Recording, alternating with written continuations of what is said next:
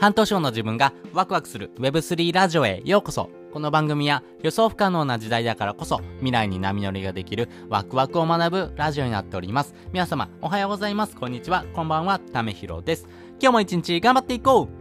ということで今回はですね仮想通貨で儲けるシンプルなコツっていうのをですねお話ししたいなと思います。まあこのですね原理原則をですねちゃんと分かっている人ほどですね稼ぎやすいというところがありますしこれはもう仮想通貨だけではなくてですねお金儲けのですね、えー、仕組みというところになりますんでもう一度ですねこのからくりをですねちゃんと分かっておきましょうよというところですねお話ししたいなと思います。もう先にですね結論をお話ししますんでもう結論だけでですねあなるほどそういうことねって分かる人もいると思いますけどもよかったらの、えー、最後までですね、聞いてもらうと嬉しいなと思います。で、先に結論をお話しするとですね、あ、仮想通貨終わりだ、もう終わりだ、終わりだっていうふうにですね、えー、焦り出してですね、えー、やばい、乗り遅れるなっていうふうにですね、盛り上がった時にですね、売るのが一番のですね、え、仮想通貨が売れる、儲かるポイントかなと思います。まあ、つまりですね、みんなが欲しいという状況になればですね、希少性が上がりますんで、その時に売ってみましょうよっていうところですね。まあ、ここがですね、結構大事なんですけども、仮想通貨終わりだとかオワコンだっていうふうにですね、世間が騒ぎ出した時というところはですね、もうこれ絶対売るポイントになっていきますね。まあ、ここはですね、一番儲けやすい投資かなと思いますし、やっぱり投資はですね、安く買って高く売るっていうところになりますんで、まあ、そのそのためにですね、やっぱり忍耐強くですね、仮想通貨をコツコツと買っておくのがいいかなと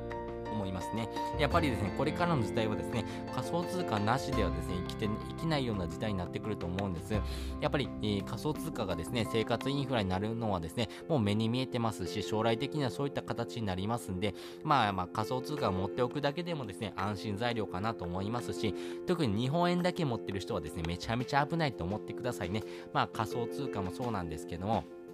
日本円だけをですね、貯金してですね、持っておくっていうですね、考え方がですね、えー、根付いておりますが、仮想通貨を持っておくっていう方がですね、リスクヘッジになっているというところですね。まあ、日本円だけをですね、貯金してるとですね、えー、将来のですね、お金がどんどん減っていくっていうところがですね、もう分かってます。まあ、お金のプロがですね、そういうふうなことを言ってますんでね、まあ、大河内先生とかのですね、YouTube を見るとですね、それが分かりやすくなってるんですけども、まあ、そういったですね、内容もですね、発信されておりますんで、やっぱりお金はですね、リスク分散するっていうのが大事ですし、リスクク分散するためにはですね複数のですねお金を持っておくっていうところがですね大事になりますんでそういった時にはですねまず仮想通貨ってものもですね、えー、持っておくとですね何かのタイミングで、え、使う場面があるかなと思いますんでね。よかったらそういったところも含めてですねまあ仮想通貨あやってみたいなそして儲けてみたいなって人はですねこのシンプルな考え方をですねちゃんと持っておきましょうよというお話をしておきました。ということで結論はですね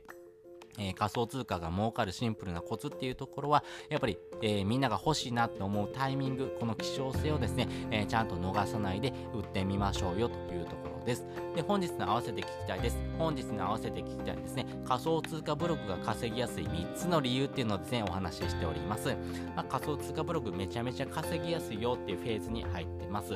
えー、多くのインフルエンサーがですね、もしゼロからですよ、インフルエンサーが、えー、今、フォロワーがゼロ、収益以下もですね、できてない状態のですね、人だったとしましょう。そ、このタイミングでですね、何を始めますかって言った時にはですね、まず第一声ですね、仮想通貨ブログ始めますっていう人がですね、めちゃめちゃ多いです。池早さんもそうですし、周平さんとかですね、組富さんとかですね、あの黒猫屋さんとか、まあ、いろんな人がですね、仮想通貨ブログがですね、めちゃめちゃ稼ぎやすいから、ゼロから何かするってなったら仮想通貨ブログ一択ですよねっていうふうに言ってます。そうですよね、仮想通貨ってですね、持ってる人はですね、日本人の中で5.8%しかいまませんので、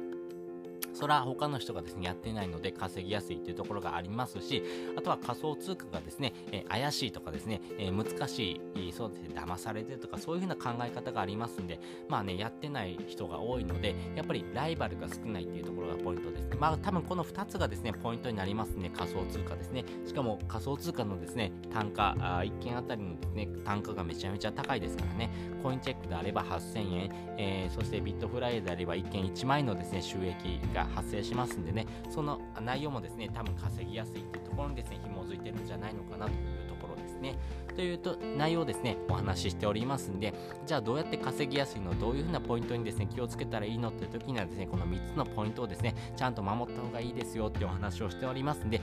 気になる人はですね、こちらの放送聞いてみてください。で、実際にですね、これ、ビットコインとかですね、仮想通貨自分で買ってみましょうよという時なんですけども、これ、自分のお金をですね、出して買うって結構リスクだなって思う人も多いと思うんです。そんな時にはですね、えー、仮想通貨をですね、手に入れるポイントがですね、お金配りのキャンペーンを使うことによってですね、えー、そのあなたのお金を使わずにですね、無料でです。無料で、えー、ビットコインがですね、2300円分もらえますというふうなキャンペーンをですね、お話ししておりますんで、